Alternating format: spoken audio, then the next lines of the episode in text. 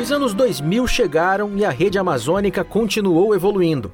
O jornalismo sério levava as informações diárias do norte do país para a população dos cinco estados em que o grupo estava presente. Assim como os principais aeroportos do país, o Aeroporto Internacional Eduardo Gomes, em Manaus, também ficou fechado para pousos e decolagens. Apesar de todo esse problema envolvendo a aviação civil no país, aqui no Aeroporto Internacional Governador Jorge Teixeira, em Porto Velho, tudo aparentemente tranquilo.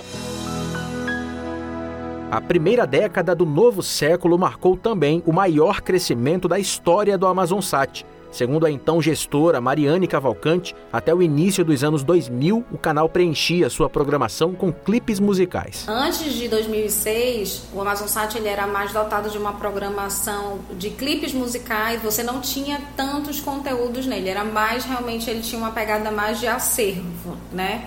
E ele ficava dentro de uma sala. Ele ocupava uma sala dentro do prédio das instalações do Grupo Rede Amazônica.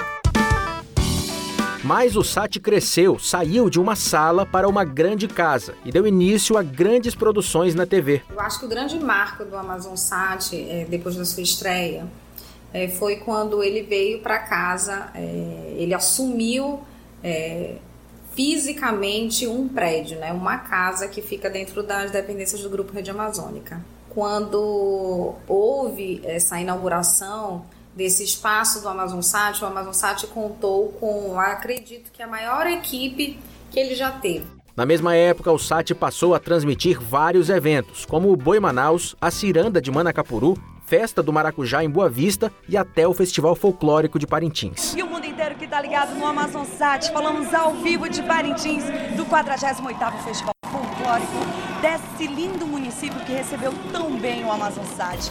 Os anos 2000 marcaram também a consolidação da televisão no grupo.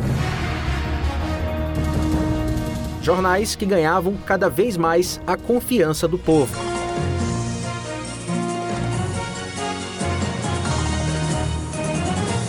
Segundo a editora-chefe do Núcleo Rede da Globo no Amazonas, Luciane Marques, a programação local da TV Amazonas contava com seis produções jornalísticas por dia. Primeiro Bom Dia Amazônia, no horário de 7 horas, com um tempo mais curto, agora que eles ampliaram, né, mas era um tempo mais curto.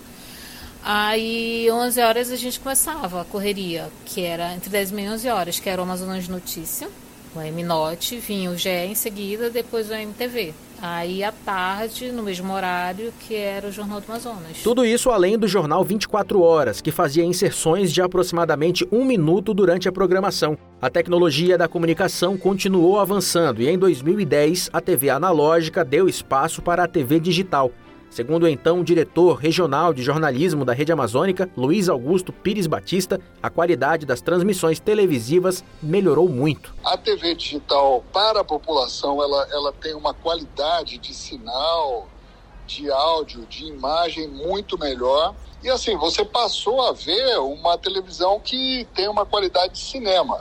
Quem também se consolidou durante os anos 2000 foi a internet, cada vez mais presente na rotina da população. A rede amazônica já tinha o portal Amazônia como um site de notícias da região. Porém, segundo a gerente de jornalismo da Rede Amazônica Manaus, Andresa Lificit, a Rede Globo criou o G1 e tinha o projeto de implantar o portal em todas as capitais brasileiras. Em 30 de setembro de 2011, foram implantadas em Manaus as redações do G1 e do GE. O Amazonas passou a ser o primeiro estado da região norte a fazer parte da nova rede G1-GE, que já contava com unidades em outros estados de outras regiões do país. O G1 ele veio é, realmente para trazer esse jornalismo factual para mostrar o Amazonas para o restante do Brasil e mundo afora, né, de uma forma é, mais segmentada. Com o passar do tempo e com a chegada do G1, o portal Amazônia passou por transformações. Enquanto o G1 tem a sua, o seu editorial muito baseado nesse, no calor da notícia, na informação factual, no que acaba de acontecer, nas notícias da cidade, o Portal Amazônia foi naturalmente migrando para esse jornalismo mais especializado, para esse jornalismo mais científico.